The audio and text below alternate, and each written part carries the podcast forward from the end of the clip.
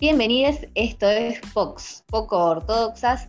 Es un programa que hacemos 13 mujeres economistas con la idea de sacar la academia de la universidad y llevarla a las calles. Por eso, una vez por semana, a las 20 horas por radio El Informante, tenemos una cita para charlar de los temas destacados de la semana, intentando aportar una visión académica al día a día. Este programa lo hacemos con Antonia Gerbaji. Buenas noches, Santo. Hola. Y con Ana Laura Jaruz. ¿Cómo estás, Ani? Hola, buenas noches. Mi nombre es Noelia Méndez Santolaria y les doy la bienvenida. Bueno, acá quiero aplausos porque llegó el día, que me tiene particularmente contenta. Bienvenido, Karl Marx, a Pox. Uh ¡Aplausos! Fiesta, por favor. Si pudiera, le haría una entrada al estilo de Living de Susana, pero bueno, eh, es lo que hay. Em, ¿Por qué lo traemos a Marx? Porque creemos que la pandemia afecta al corazón mismo del sistema de producción como lo conocemos. Uno de los peores dramas es la imposibilidad de llevar adelante nuestros trabajos de manera habitual. Y en el caso de sí poder trabajar, es un problema conciliar las tareas de cuidado con el propio trabajo. Así que la pandemia nos ubica en una crisis del capitalismo. Y nos preguntamos qué decía Marx con respecto a las crisis capitalistas. Y él decía que eran crisis de, y escuchen bien, sobreproducción y sobreacumulación. Puede sonar contraintuitivo, pero vamos a ver qué es lo que significa esto. Eh, eh, dice que estamos, o decía, que estamos ante un problema de que se produce más de lo que se consume, así los stocks empiezan a acumularse y durante un tiempo un stock es un activo, pero si pasa el tiempo y no lo puedes vender, empieza a ser un costo hundido para que el ciclo de eh, del capitalismo se complete, se necesita que lo producido se convierta en dinero. Esa es la última parte del ciclo. Bueno, como verán, Marx pertenece a los pensadores clásicos, a aquellos que piensan que todo se explica por el lado de la oferta, y en este caso tiene un punto porque en el, eh, en el largo plazo no se puede producir, eh, no se puede consumir lo que nunca se produjo, pero se puede producir más allá de lo que se consume y de lo que se demanda. Ahora, lo que no prevé Marx es lo que nos va a la mitad. Justo quería también interrumpir para eso. Claro, lo que no previó Marx y que, bueno, eso fue una de las tantas críticas que, que recibió y sigue recibiendo, es que el capitalismo se reinventa constantemente. Y en ese sentido, a mí lo que me gusta también traer fue que una innovación dentro de lo que es el, capitalismo y una innovación en lo que es el modo de producción y de consumo también, lo trajo Henry Ford en 1914, donde, cuando encontró una manera muy eficiente para fabricar autos, que fue cuando se implementó la producción en serie, pero lo que más interesante es fue su política de salarios. ¿Por qué? Porque él se dio cuenta de que por más que tenga a todos los obreros todo el día trabajando y todas las máquinas encendidas, puede hacer un millón de autos, pero si no tiene quien se los compre, vamos a estar en una crisis, este tipo de crisis de sobreproducción. Entonces ahí empieza a implementar no solamente salarios más altos, en su momento fue como que los duplicó, sino encima también lo que era la reducción de jornada, eh, la reducción de jornada y la rotación de trabajo, ¿no? Y es cuando se da inicio a lo que conocemos hoy como clase media. Y de ahí esta conocida frase que dice los salarios altos promueven la prosperidad del país, que bueno, hoy está un poco en mm. discusión. Vamos a hablar de eso más adelante también. Pero sí, el capitalismo se reinventa, como, como dijo Ana, eso puede ser que Marx quizás quería, creía que se iba a terminar, o mucha gente dice, bueno, el capitalismo se va a terminar, pero por ahora no. no o no lo, no lo culpo porque digo, es fácil también hablar hoy, ¿no? Hoy que vemos cómo cómo la tecnología nos ha mejorado a todos, pero en su momento era difícil también pensarlo. Sí, sí, totalmente. algo que él decía, que yo lo voy a defender, ¿vieron cómo es esto? Pero algo que decía que, es válido es que tiene la semilla de su propia destrucción. Y la verdad que es el mejor sistema que encontramos hasta ahora, así que, o sea, hacemos lo posible por mantenerlo, Pero siempre está como en esta constante autodestrucción. Sí, sí, no sé si nosotros nos, preocupamos también por mantenerlo. Tampoco siento que haya salido algo que realmente pueda suplirlo. Pero por ahora, ¿no? Yo no digo que no vaya, no vaya a ocurrir. Pero pensando en esto de la reinvención del capitalismo, no sé si vieron la peli que les recomendamos, El Dilema de las Redes Sociales, que hicimos un, un viernes de recomendaciones en Twitter. Si no lo vieron, eh, el hilo, les recomendamos que lo vayan a ver y si no ven la peli también se les recomendamos. Pero se habla en esta película de una transformación del capitalismo hacia un capitalismo de vigilancia. ¿Qué queremos decir con esto? ¿Vieron cuando están buscando algo en internet? Por ejemplo, zapatillas y después todo en su, en su computadora es sobre zapatillas y ofertas de zapatillas. Estamos hablando de esto. No es más ahora de qué tenemos que vender lo que se produce, sino que están intentando llegar al consumidor para ofrecerle lo que están buscando y enviarlo de una manera inmediata. Ya cada vez vos compras algo y el día siguiente ya quizás lo tenés en tu puerta. Es como un perfeccionamiento de este, de, este sistema que busca no tener este, nunca stocks y va a buscar al consumidor de una manera como capilar. A mí, yo, yo tengo una anécdota con esto que, me parece tipo extrema. Una vez estaba en el, en el supermercado con una amiga, a mí no me gusta el vodka, y estaba en el supermercado con una amiga y vi que había una oferta de vodka. Y se lo comenté verbalmente, no toqué el teléfono en el supermercado. Cuando volví a mi casa tenía todo el Instagram lleno de publicidades de vodka. ¿Te escuchan? Uno piensa que sí, que escuchan o que te leen las conversaciones de WhatsApp. Para mí es verdad. Y yo tengo un chiste que cuando intento buscar algo que quiero buscar una oferta, por ejemplo, ahora que viene el Día de la Madre, empiezo a hablarle al celular y digo Día de la Madre, Día de la Madre. Entonces me empiezan a llegar como un montón de promociones del Día de la Madre y me ahorra buscar. O sea, intento usarlo a mi favor. Pero entiendo que me siento bastante observada. Claro. Pero bueno así, así estamos vigilados y eh, te sentís como que la publicidad te, invade hasta en el mail, en donde estés, en todos lados. Claro, claro, están buscando colocar la producción de, una manera hiper eficiente. Ay, sí, y la verdad que para mí lo logran porque debe haber gente que, que lo compra. Pero bueno, esto de la sobreproducción, como no vos contabas antes, puede ser algo chocante, ¿no? En un mundo donde grandes sectores de la población no tienen las necesidades básicas eh, satisfechas. O que tenemos empresarios que ven las cuentas caer o las pymes que vienen bastante castigadas.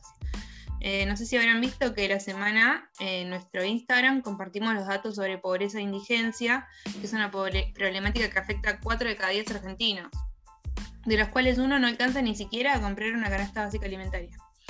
Así que tenemos que preguntarnos quizás qué estamos produciendo, ¿no? En esta sobreproducción. Claro, porque parece que para, para, cubrir las necesidades básicas no, no es el foco de esto. Para las necesidades básicas de los argentinos, por ahí no, por las necesidades básicas de los chonchitos de China que comen soja, por ahí, sí. Mm. Bien, bien dicho, sí. Bueno, antes de que acusen a este humilde programa por abogar este, por la planificación central, porque esto ronda un poco con, esa idea de que hay alguien que tiene que estar planificando qué es lo que se produce, en realidad lo que nosotros le queremos adelantar es la entrevista con Melanie Tobal, que es publicista, que lleva adelante una serie de proyectos muy copados. Y una de las cosas que dice es que el trabajo de la publicidad en realidad es ver qué es lo que se necesita para poder ofrecer el producto adecuado, en lugar de imponer un producto a como de lugar y utilizando métodos dudosos. Ay, me hace acordar de las propagandas de, las propagandas de Sprayet. Ahí siento que me intentan imponer para que los compre, pero sí. sí tal cual. Eh, y te crean esto, esta idea de crear una necesidad cuando en realidad necesitamos un montón de cosas, no o sea, esto de crear la necesidad para, para consumir algo que, no, que no pedimos es raro. Pero bueno, no nos, queremos, no nos queremos meter en el tema de la sobreacumulación que les adelanté al principio del programa, lo vamos a dejar para otro programa y vamos a lanzar la consigna. Queremos que ustedes nos cuenten qué compraron y les sobra absolutamente y no saben a quién vendérselo. Sí, ahí voy a, voy a tirar la primera piedra. Yo no compré, pero sí levanté de la calle eh, unos parlantes que no servían para nada. O sea, digo, ¿por qué levanté estos parlantes y después los volví a tirar? Así que el, ciclo, el ciclo de esos parlantes siguió, siguió hacia la basura. Bueno, ustedes nos cuentan si tienen algún caso como, como este, lo publicamos en Fox y quien te dice encuentran el roto para el descosido. Eh, no se vayan porque en el próximo bloque vamos a estar charlando sobre las novedades económicas de la semana que fueron un montón y de las paritarias en el agrohilo.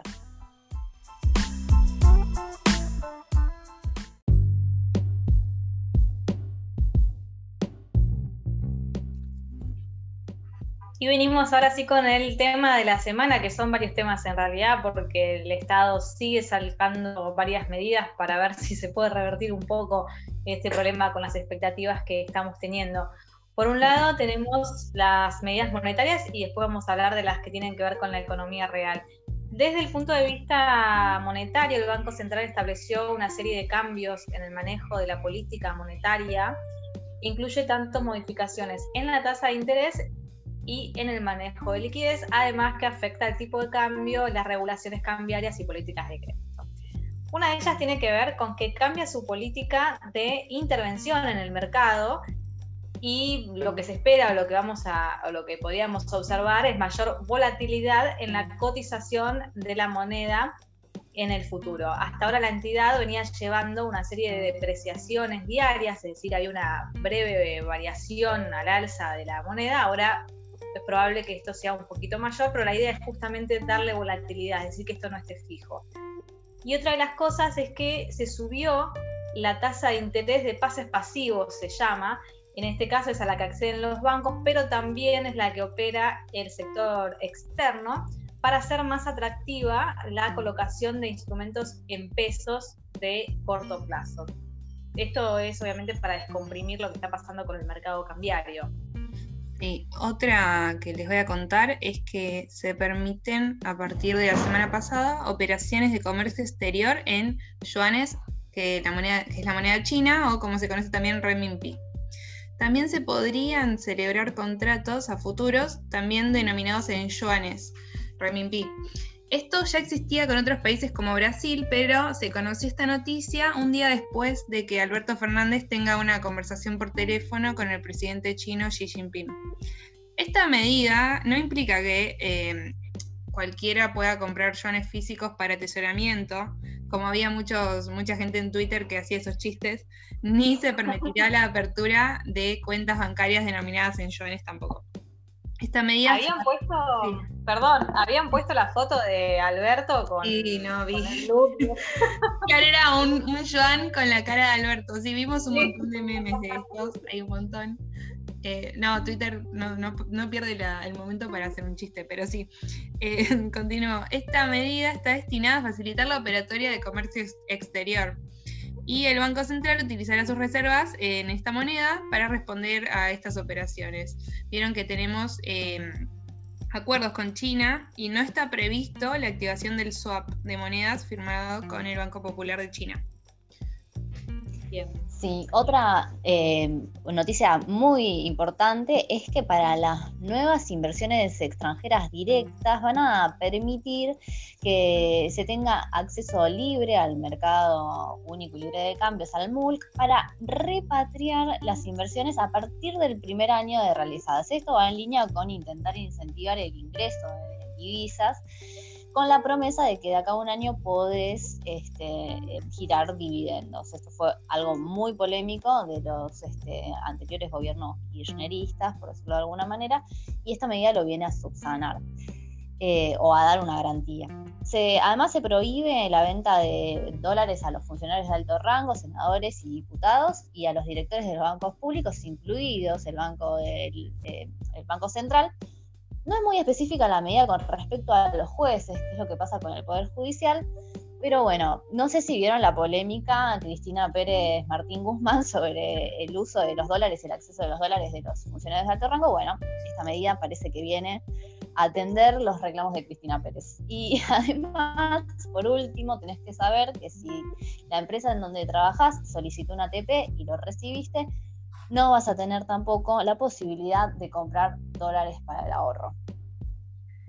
Bueno, son varias entonces las medidas tendientes a ver si eh, se cambia un poco las expectativas en ese sector que realmente está siendo muy presionado últimamente. Pero también, y, también atendiendo a la cuestión del problema de dólares, hubo medidas respecto a lo que pasa en el comercio exterior.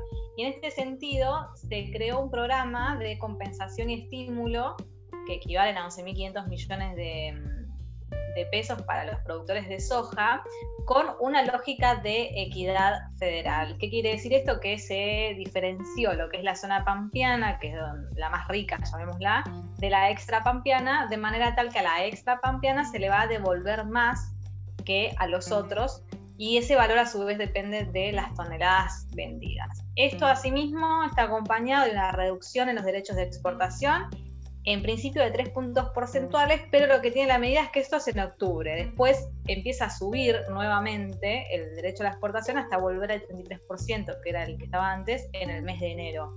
Con lo cual es de cortísimo plazo esta medida. Y algo similar ocurre con los bienes industriales finales, que también tienen una reducción de los derechos de exportación. En este caso, si son finales industriales, al 0%, y si son insumos, tiene una reducción al 3%. Y en el caso del sector automotriz, el gobierno eh, aclaró que esta baja al 0% es solo para las exportaciones incrementales hacia países por fuera del Mercosur, es decir, que busca alentar la diversificación de compradores argentinos.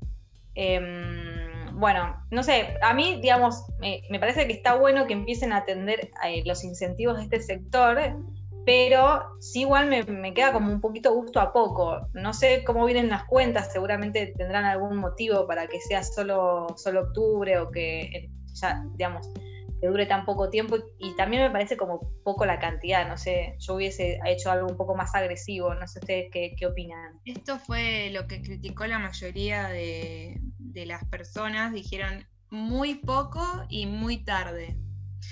Pero bueno, eh, claro, es una frase hecha, pero sí, sí. Eh, Recordemos que el ministro de Economía escribió un, un libro sobre la deuda que se llama así, muy poco y muy tarde. Bueno. Pero um, sí, sí. Porque es por una canción. Pero la verdad, a mí me parece que lo del tema de los derechos de exportación es para que eh, los dólares entren ya. Entonces te dicen, bueno, si lo haces ahora, ¿sí? que es donde más presión tienen quizás eh, las reservas Banco Central, te hago este descuento. Y si tardas más tiempo, perdés la oportunidad. Pero también yo creo que a la otra parte no le gusta tampoco que los estén apurando así. Entonces es como un... Sí, yo voy a decir algo medio polémico porque hoy me tocó hablar de Marx, así que los voy a correr por izquierda, pero bueno. el Estado tiene que, claro, tiene que dedicar los pocos y escasos recursos a compensar a los ojeros. es una de las bueno, claro, es como los sectores más beneficiados, o sea. Y pero también es polémico meterle a las exportaciones eh, impuestos también, si te pones a pensar. O sea, puedes ir por derecha o por izquierda. Ah. ahí, sí, porque puedes ir por los dos lados, y es polémico, eh, todo es polémico en sí entiendo tu punto, ¿no? Bien, ojo que se va a beneficiar más a los más pequeños productores, porque el campo, como siempre decimos, no es todo homogéneo. Y tenés. Igual, ojo. Sí. Perdón, pero todas las, todas las medidas que tienen que ver con los derechos de exportación en realidad van destinados entonces a las exportadoras y muchas veces el productor no es sinónimo de exportador. Entonces como que se canalizan los, los recursos ahí Em, es decir, que las desventajas que suele tener el, las desventajas que suele tener el productor las va a seguir teniendo.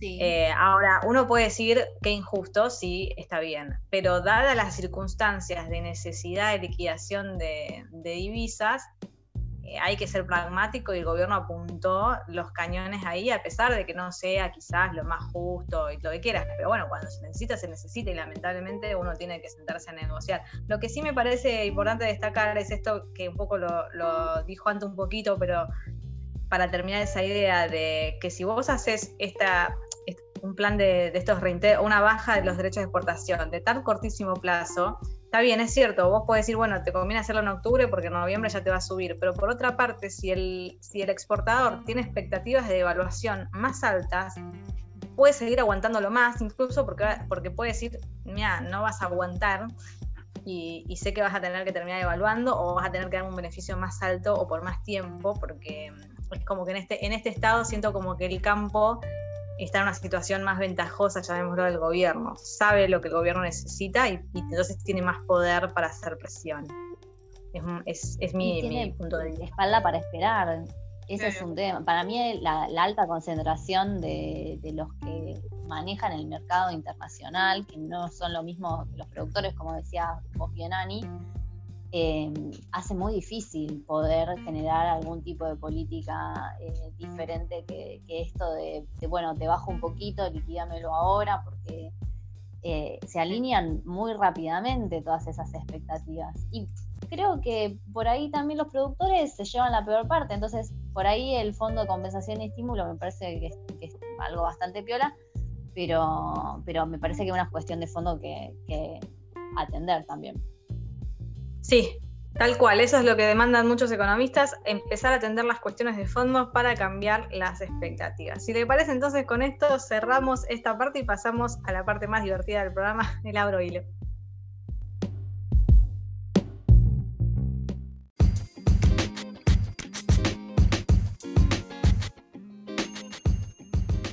Bueno, Ana, como dijiste bien, vamos a meternos en la parte más divertida del programa, pero esta en particular te vas a divertir más vos, porque vamos a traer una serie de tweets que doy fe hicieron llorar de risa a nuestra compañera Ana por las parodias que recorrieron nuestra red social favorita. Vamos a recordarlo, ya me, ya me estoy riendo. Claro, no, no, no. Esto para. Vamos, vamos a contar intimidades. El viernes, eh, Ana empezó a la noche a mandarnos capturas de pantallas y pensando en el programa de hoy sobre unos tweets que le hicieron reír mucho. Pero bueno, ¿nos querés contar un poco de estos tweets y de qué se trata? Por supuesto. Todo comenzó con una chica, Carito Müller, que subió el siguiente post. el siguiente tweet, eh, tweet, perdón. Puso. Hoy cobré y al toque fui y compré el lavarropa, la pava eléctrica, la tostadora, ollas, tuppers, repasadores, fuentes, toallas y un montón de cosas que me faltaban para el depto. Maté más de medio sueldo, pero la felicidad de tener mis cosas a pulmón no me la saca nadie. A lo cual todo el mundo le empezó a preguntar cuánto cobraba, porque la verdad que nombró un montón de cosas. No se la dejaron pasar. Claro, este todo lo que. No, tiene 37 mil likes, 4.900 retweets. O sea, la gente enloqueció con esta pobre Carito Müller. perdón, eso a las 13 horas de ser publicado. O sea, fue furor. Y igual lo que me hizo estallar a la noche fue un chico que se llama Kimei Herrera, que puso lo siguiente. Puso, Hoy cobré y al toque fui y compré un televisor, la Play 5, una computadora, dos jugadores independientes, media provincia de Chaco y un montón de cosas que me faltaban para el depto. Matema de medio sueldo, pero la felicidad de tener mis cosas a pulmón no me las saca nadie. Y eso no fue todo. Yo, a mí me encanta leer los comentarios. Entonces me puse a leer comentarios y la gente le ponía, estuviste rata, te pudiste haber comprado tres jugadores independientes. y encima él contestó, venían con la Play. Yo no podía más, la verdad que. Todo el viernes a la noche lo único que hacía era mirar los comentarios de este tweet porque me hicieron morir de risa. Sí, sí, fue muy, muy bueno y la gente está un poco con más tiempo en cuarentena, se puede decir, hubo un usuario que se puso a hacer la lista a ver si le daban las cuentas con el sueldo de Carito Müller, porque Carito salió a aclarar cuánto gana, dijo que trabaja en Mercado Libre y que había cobrado 95 mil pesos porque había hecho horas extra y eh, había cobrado un presentismo. Entonces, eh, acá tenemos un usuario que dijo, bueno, si compras un lavarropas semiautomático, marca Dream, Concept 55, una pava eléctrica, ta, ta, ta, tiró toda la lista de precios y le dio que daba como 50 mil, así que Carito no estaba mintiendo. Pero esta sí, Un estudio de mercado muy detallado. Sí, no, unas ganas. Yo la verdad que no entiendo a esta gente, pero lo hizo. Y la gente se lo valoró, la verdad que muchos comentarios. Pero Carito Miller se transformó en el gran quien pudiera. Porque. Después, después borró el tweet porque la volvieron loca. La volvieron loca. Me estoy acordando de otro tweet gracioso que decía, hoy cobré y fui a la verdulería, compré dos morrones, dos zapallitos, dos rellenas y me gasté todo el sueldo, porque después tenés esa otra versión. ¿no? Y sí, obvio, aquí es la realidad de la mayoría. El zapallito gate, que ya lo hablamos en el grupo de WhatsApp que tenemos en Fox. Zapallito gay. Que a Ana encima le gustan mucho los zapallitos y el precio del zapallito está como 170 pesos el kilo. Que ¿En ya realmente te saca un montón de porcentaje del sueldo. es algo que Además que te alcanza, tres zapallitos. Paren, compré tres zapallitos y gasté 150 pesos. Y maté Y medio el otro día lo vi a 230 en un lugar. ¿eh? Ay, no, no creer. Está muy caro. Pero bueno, también podemos pensar que, bueno, Carito Müller no puede comprar dólares ahora por las restricciones y se puso a equipar el departamento, que tampoco puede ser una opción, podría estar bien. Pero bueno, Sí, ¿qué sí. hay detrás? Creo que, la, que, lo, que el aprendizaje es no ventiles tu sueldo en Twitter. No, no, jamás que tu sueldo. No, cosas, no, no, tal cual. Pero bueno, hablando de sueldos, hoy vamos a hablar de salarios. En Argentina, que están bastante baqueteados, digamos que están golpeados. Pero bueno, vamos a hablar de sueldos. Se armó un debate, ¿no? Que me hizo investigar eh, un poco cómo le relacionamos esto para el programa y traerles información. Bueno, encontré que el gobierno convocó a los gremios y a las empresas a debatir una suba del salario mínimo para el 14 de octubre. El salario mínimo, chicas, está bastante lejos del salario de Carito, Carito Müller y actualmente está fijado en 16.875 pesos. Es una cifra que se ha mantenido desde octubre de 2019, ¿sí? 16.875 pesos. Desde el 2015 hasta hoy, el salario básico cayó un 40% en términos reales. O sea, el poder de compra de ese salario mínimo vital y móvil se vio disminuido casi hasta la mitad. Y uno puede decir, ¿para qué sirve el salario mínimo vital y móvil hoy en Argentina?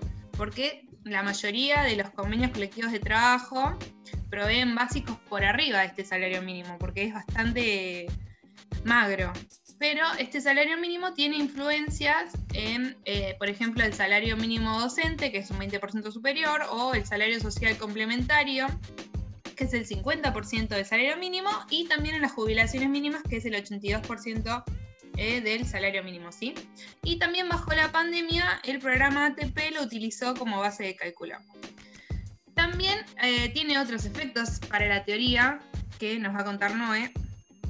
Sí, bueno, estas eh, grandes referencias, o sea, al salario social complementario que rige a la ayuda este, social que brinda el Estado, así como eh, rige la ATP, eh, tiene un efecto faro para los salarios informales.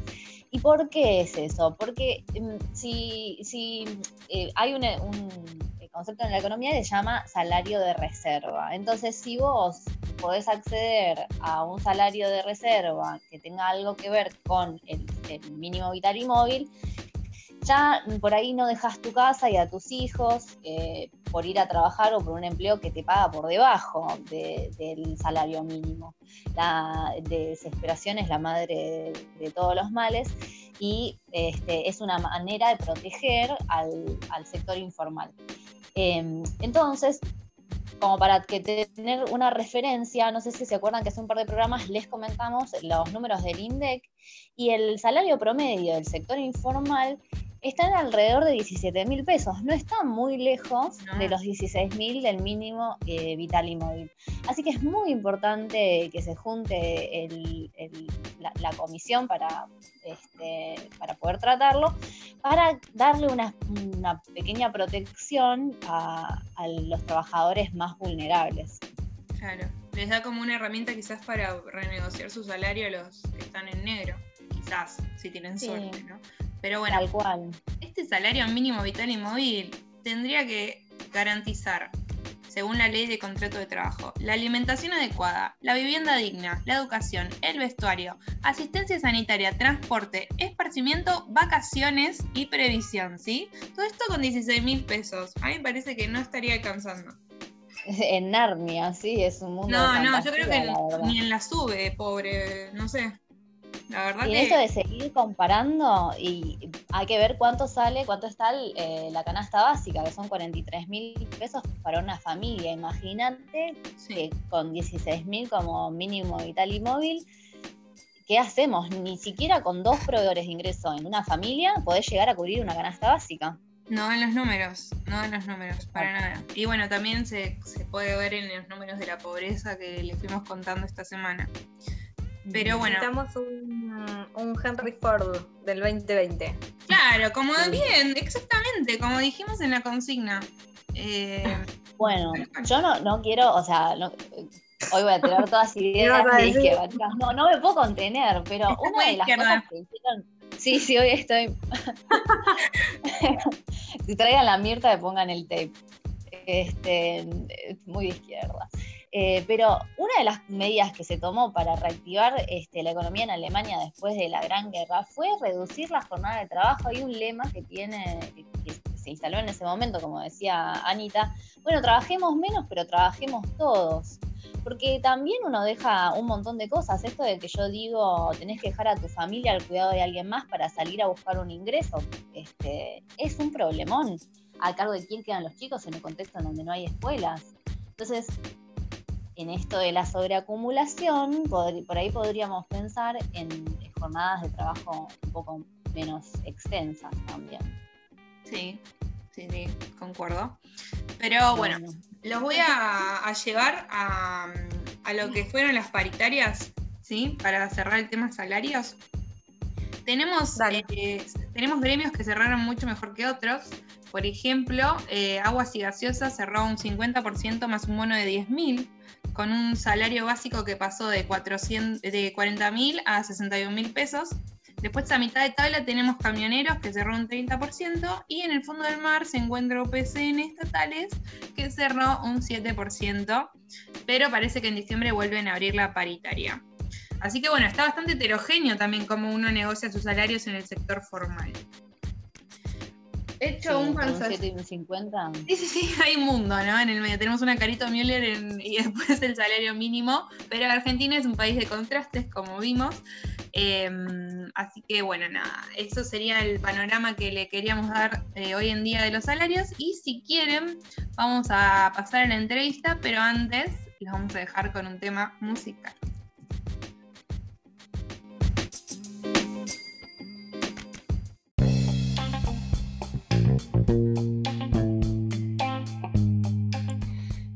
Nos metemos en el segundo bloque de Vox. Es el momento de la entrevista y hoy vamos a contar con la presencia de Melanie Tobal. Melanie es la fundadora de Publicitarias. Hola, buenas noches, Melanie, ¿cómo estás? Hola, buenas noches, gracias por la invitación gracias a vos eh, por aceptar esta entrevista, sabiendo que sos una persona súper ocupada. Ahora le vamos a contar a nuestros oyentes por qué estamos diciendo esto. Pero, sí, ahora ya se van a enterar, voy a generar suspenso. Eh, para contarles a todos un poco de vos, Melanie, queríamos arrancar eh, para preguntarte, ¿cómo fue que te volcaste al mundo de la publicidad desde que elegiste una carrera para empezar?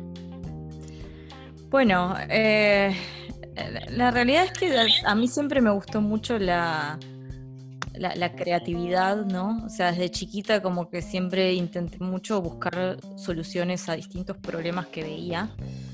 Em, y, cuando estaba terminando la secundaria, ahí como, como todas las personas, ¿no? Llegué a esa encrucijada en la que tenés que tomar una decisión para toda tu vida, en un momento en el que no tenés absolutamente nada claro en tu vida. Y estaba entre, entre dos opciones, que una era periodismo, que también tiene mucho que ver con lo que hago hoy, eh, y la otra era publicidad. Y en ese momento hice una orientación vocacional.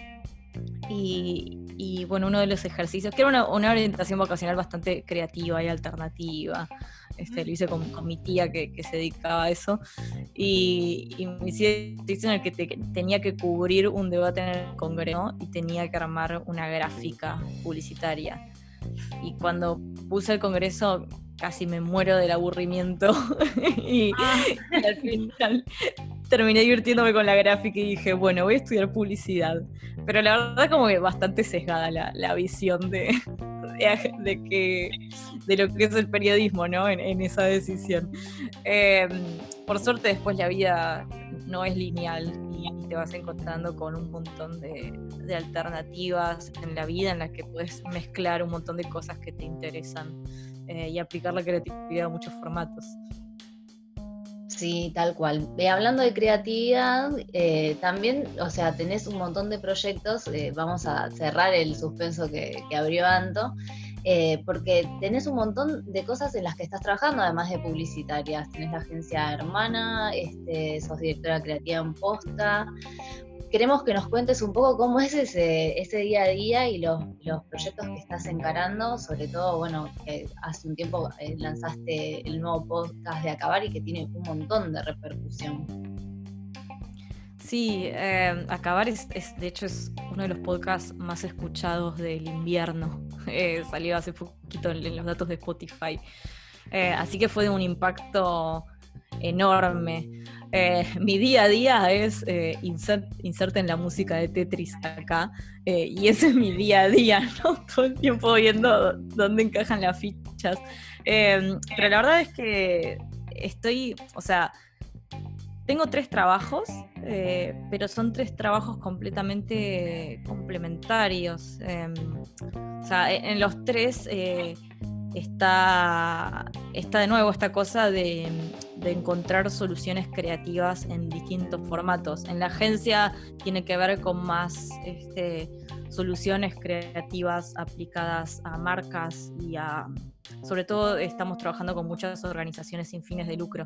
Este, de, distintas organizaciones y distintas marcas que tienen este, ciertos, ciertas problemáticas o que quieren llegar a resolver también ciertas problemáticas, entonces es encontrar las mejores soluciones para que, para que lleguen y para, para centrarnos sobre todo en las personas, ¿no? Y ver qué necesidades tienen y cómo la marca puede aportarles algo.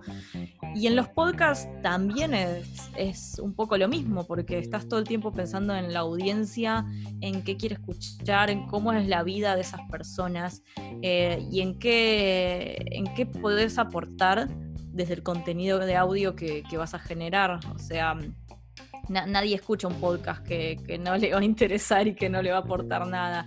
Y, eso también es, es, otra de las cosas lindas que tiene Posta, que es una productora también en la que se mezclan muchísimos formatos, este, se trabaja de maneras muy creativas y muy profesionales y ahí de nuevo está la conexión entre las, eh, primero entre hermana, después entre posta y, viene la, tercera parte de mi día a día, que es publicitarias, em, que es como mi parte más eh, activista y al mismo tiempo eh, mi parte más como desde la educación y desde la unión. Em, es más desde, desde la comunidad, pero de nuevo en publicitarias también este, trabajamos mucho como un laboratorio de innovación. De hecho, eh, este año lanzamos unas tarjetas que se llaman Perspectivas Género, que son unas tarjetas de colaboración visual para pensar contenidos de la perspectiva de género. Y ese es un proyecto de innovación también, que llevó dos años de desarrollo, de testeo, de colaboración y co-creación con nuestra comunidad y especialistas en género. Tiene su, versión digital también. Estamos todo el tiempo desarrollando talleres que son súper innovadores en diversidad y perspectiva de género. Este, entonces creo que las tres cosas están atravesadas por esto, ¿no? Por detectar necesidades eh, y por trabajar desde, la diversidad, centrándonos en las personas y no simplemente como intentando vender algo que, le parece a un grupo de pocas personas. Claro. Te, tengo que preguntar algo, porque yo me parece que a algunas personas se les va a cruzar por la cabeza ¿por qué la publicidad tendría que incorporar la perspectiva de género? ¿Podrías eh, respondernos esta pregunta que quizás a alguien se le pueda ocurrir? Hay, a, esta pregunta hay varias respuestas. Eh, puedo, enumerar muchas razones. Eh, voy a empezar por primero la, la más amplia, que es que la perspectiva de género tiene que ver con los derechos humanos tiene que ver con, la igualdad. Eh, y, o sea, somos, somos, personas, ¿no? Entonces, cuando, cuando empezamos a ser conscientes de, de cómo las, las, distintas este, desigualdades, los privilegios, este, los estratos sociales, la interseccionalidad, bueno, como un montón de aspectos este, van influyendo eh, y trabajando para que algunos géneros queden en, posiciones de desigualdad y de opresión y otras de privilegio y, dominación.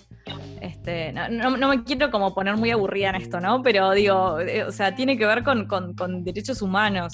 Eh, eso es en, un primer lugar. Y si no te importan para nada los derechos humanos o no te convence ese argumento, eh, entra la parte del negocio también. Que, y acá de nuevo se, ramifica en varias cosas. Eh, voy a intentar que no sea súper largo esto, pero, o sea, por un lado tenés eh, la llegada de las redes sociales, que es algo que cambió muchísimo el mundo de la publicidad. Em, que donde, donde las marcas antes comunicaban poniendo una pieza, un comercial, un spot de radio, lo que sea, en los distintos medios y no había un feedback, la gente no podía responderle esa publicidad, ¿no? Hoy en día la respuesta es automática y las redes sociales son una línea directa de las personas con las marcas. Entonces ahí empieza a aparecer la oportunidad de, de, de, las personas de tener voz y de hacerle llegar a las marcas todo lo que piensan. Entonces ahí se abre eh, una necesidad de cambiar y es cuando las personas les empiezan a decir las marcas, che, esto es re antiguo, che, esto es un estereotipo de género, che, no queremos ver más este, mujeres angustiadas limpiando inodoros, no queremos ver más mujeres que caen del cielo por un desodorante. Em, entonces ahí se hace una, necesidad, se arma una necesidad social de, cambiar la comunicación de las marcas. Sí, no, me hiciste acordar esa de las de que caen del cielo. Yo estaba pensando en la de Brahma también, que cómo la sacaron directamente el público, la sacó. Pero yo creo que mm, a veces quizás em, no es solamente hacer la publicidad quizás con perspectiva, porque se puede pensar como un pink washing, como lo hacen, por ejemplo, lo que es un ejemplo de pink washing es si yo saco una publicidad con perspectiva de género, pero en mi empresa solo la lideran hombres y no contrato mujeres o las mujeres solo están en los puestos más bajos, quizás eh, más como se tendría que pensar como un concepto más integral de cómo se piensa la empresa. Pero igualmente creo, no sé qué opinas Melanie, que la publicidad eh, puede hacer eh, a la sociedad también pensar un poco más críticamente o también sacar algunos prejuicios, creo yo. Bueno, esa es otra de las partes este, de las justificaciones, eh, ¿no? Y, que está más ligada a, la responsabilidad que tiene la industria publicitaria. Pensemos que la gente ve publicidad desde que nace hasta que muere y, que no es solo, porque antiguamente se pensaba como, bueno, el target, el público objetivo. Y vos cuando haces una publicidad no es que le va a llegar directamente a los ojos de la persona para que estás pensando. O sea, eso lo ven niñas, adolescentes, eh, personas que están alrededor y hasta la imagen eh, más pequeña, ese frame que dura dos segundos, pero va trabajando por repetición y está en tu tono, en la calle, en las revistas, en la radio, en la tele, etc. Eh, todas esas imágenes van construyendo cultura, entonces ahí tenés una responsabilidad enorme. Y, tampoco nos podemos obviar que, que hoy en día y ahí va, el punto del pinkwashing, ¿no? O sea, esa es otra parte que es la perspectiva de género. Hoy es un buen negocio. Em, porque hay, digamos, más allá de, de, la respuesta de las personas en redes sociales, y del miedo a, que estalle todo por los aires y te escrachen en la publicidad y la tengas que bajar y hayas perdido un montón de plata filmando ese comercial súper violento y espantoso. Eh, más allá de, todo eso, hay un montón de estudios que muestran que la diversidad y una mejor representación eh, de, las mujeres y, de, todas las personas, no, solo de las mujeres. Eh, una mayor diversidad y mejor representación, tienen buenos resultados en las métricas. Eh, y acá hay una iniciativa de Facebook que es súper interesante que se llama Ads for Equality, que lo que hacen es medir cómo, cómo performan dos publicidades hacen, pautan la misma publicidad para el mismo grupo de gente y hacen que una publicidad sea eh, con los mismos estereotipos de siempre y otra que sea diversa. Y en los números, cuando, cuando hacen la comparación, ven que la publicidad diversa funcionó mucho más que la otra. Em, entonces ahí también hay un tema de, que es buen negocio, ¿no? Y, y, ahí es cuando las marcas empiezan a adaptarse mal, em, porque no hay capacitación. Em, entonces ahí empiezan a hacer eh, pinkwashing o, o cosas que, que no son coherentes y que con un simple googleo ya puedes encontrar que, bueno, esa em-, empresa que te está dando un mensaje activista, en realidad dentro de su empresa no tiene ningún tipo de política para que, para que las mujeres puedan llegar a puestos de liderazgos o, que no tienen políticas de maternidad y paternidad. Eh, y, es muy fácil que, no haya coherencia. O te sacan una publicidad como, ay, súper linda y maravillosa y demás para el 8M, pero después en el resto de los de los 365 días del año te siguen poniendo los mismos estereotipos de siempre en las redes sociales. Y ahí está la diferencia ¿no? de, de, perspectiva de género y publicidad activista, porque perspectiva de género es algo de todos los días, perspectiva de género es algo transversal, es algo que está puertas adentro, es algo que, está en todas las comunicaciones, eh, sean para mujeres, sean para varones, sean para, para quien sea la comunicación eh, y todo tipo de marcas. Y, y, no es necesario salir a dar un mensaje. Eh, activista y hacer como hizo Nike, de, poner el pañuelo verde y la mujer andando a caballo, toda guerrera, este, o, como hicieron otras, otras marcas, no sé, Sedal hablaba de, de, cambiar el rosa, este, que rosa es poder, que rosa es no sé qué, no sé cuánto, y te ponía una boxeadora, una pilota de avión, este, bueno, como mujeres saliendo de los típicos este, roles y, trabajos estereotipados, pero eran todas mujeres hegemónicas, flacas, altas, eh, tipo, tipo modelo de, alta costura. Em, y eso no es perspectiva de género. Están intentando hacer una publicidad activista, pero que no tiene perspectiva de género. Claro, se quedan cortos. vos mencionaste esto de las métricas y la verdad es que em, está bueno poder ver esto desde adentro. Hace, unos programas atrás entrevistamos a Corinas y Rodríguez Enríquez que nos, para hablar un poco del impuesto rosa. Y una de, las cosas que ella mencionaba es que el marketing eh, se sofisticó más y se crean por ahí productos eh, para las mujeres, esto el típico ejemplo es la Gillette rosa para nosotras, que es más cara que cualquier otra Gillette que te compres si es azul, mucho más barata. Y lo que ella decía es que, bueno, que el marketing se sofisticó, que crea estos productos porque hay como una cierta creencia de que las mujeres consumimos, somos más consumistas y hay como un estereotipo eh, que nos pinta de esa manera, la típica publicidad del Banco Galicia, que este, Paola Barrientos por suerte se bajó, pero, pero ¿qué tan cierto es eso desde, desde la publicidad y desde los números? ¿Somos más consumistas? ¿Es, ¿Se respalda este estereotipo? Yo creo que una cosa es la cifra de, cómo las mujeres manejan el consumo, que eso es, verdad, o sea, las mujeres manejan el 73% del consumo, eh, que es un montón. Y otra cosa es el estereotipo de género de la shopaholic.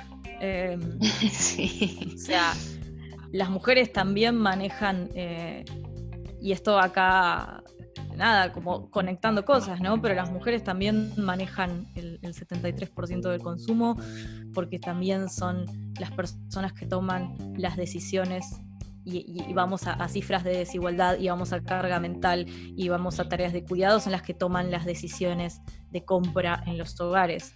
De ahí, digamos, ahí de nuevo entra, entra el, el, agujero de, la falta de capacitación, porque si traducimos que las mujeres manejan el consumo en el estereotipo de la shopaholic, estamos haciendo todo mal. O sea, no es que manejan el consumo porque son, son consumistas y despiadadas con la tarjeta. Em, y, sobre el pink tax y los productos rosas, me parece que ese tipo de productos hoy en día ya están quedando como muy antiguos y son cosas eh, muy evidentes que, los consumidores y las consumidoras ya están, me parece, con mucho más despiertos y despiertas para poder identificar ese tipo de cosas. Em, pero a mí sí me preocupa los que, los que siguen existiendo y que son más invisibles. Y acá te cuento anécdota eh, personal, pasó hace, hace poquito. Eh, manda la tarjeta, mi marido y yo tenemos el mismo banco, estamos en el mismo banco. Le mandan la tarjeta a él, eh, que mm. tenemos más o menos el mismo ingreso, y le mandan la Black. A mí me mandaron la Women.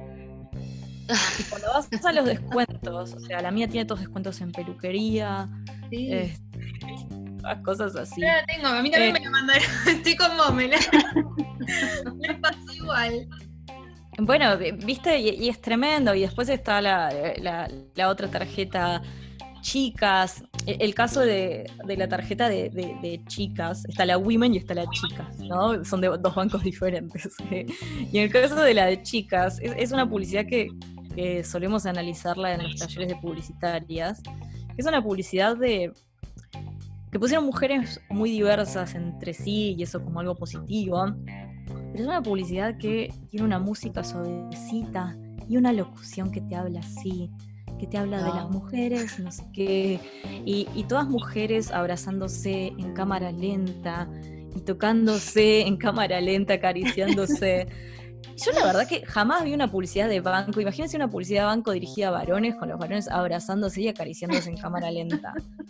Eh, es como, seguimos teniendo como estas cosas tan ridículas. Eh, la verdad que estaría buenísimo que, no les quiero dar letra a las marcas porque no se lo merecen y tienen que pagar las consultorías, pero, o sea, si, tenemos brecha salarial, si tenemos que, gastar un montón de, plata en, en belleza y moda porque la sociedad no le va a decir nada a un varón que va vestido más o menos parecido todos los días al trabajo, pero a una mujer que cae dos días al trabajo con la misma ropa, sí se lo va a decir. O si no te maquillas, te van a decir qué cansada que estás y demás. O sea, tienen un montón de, tela para cortar ahí y un montón de, cosas de las que se podrían agarrar con la razón para hacer una tarjeta este, para mujeres con beneficios de tipo, porque la sociedad te hace esto, mira, o sea, te lo regalamos, no sé, o, lo que habían hecho con el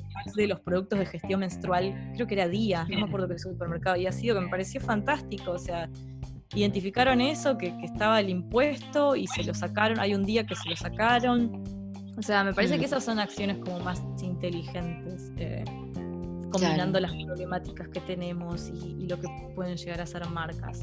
Sí, la importancia de, por ahí asesorarse, porque eh, uno, va, a mí por lo menos me pasó del feminismo, eh, yo no nací feminista, me enteré de bastante grande gracias por ahí a mi hermana, y vivís en una sociedad machista, están buenas las intenciones, pero también hay que ejecutarlas correctamente.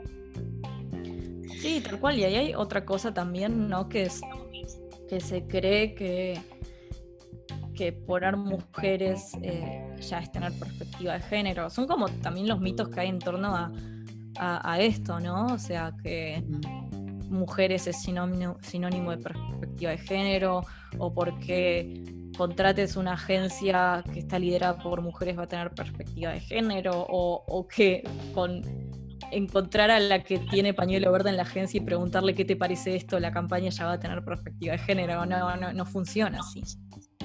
Hmm.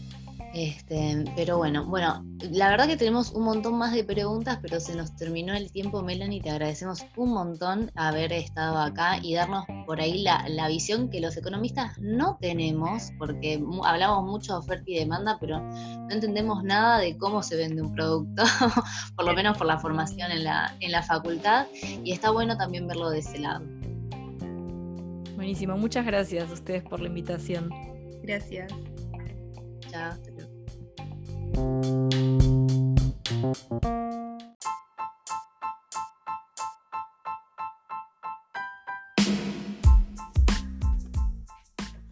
Bueno, amigues, llegamos hasta el final del programa. Les agradecemos por haberlo compartido con nosotras. Y si quieren seguir la charla, ¿por dónde nos encuentran en redes, Santo? Los Nos encuentran en Twitter e Instagram como Poco y Mejor Ortodoxas y si quieren volver a escuchar el programa nos pueden buscar en Spotify como Pox Poco Ortodoxas o en YouTube como Poco y Mejor Ortodoxas. No se olviden de suscribirse y darle like. Exactamente, bueno, un gusto chicas, hasta la semana que viene. Adiós, hasta la semana que viene.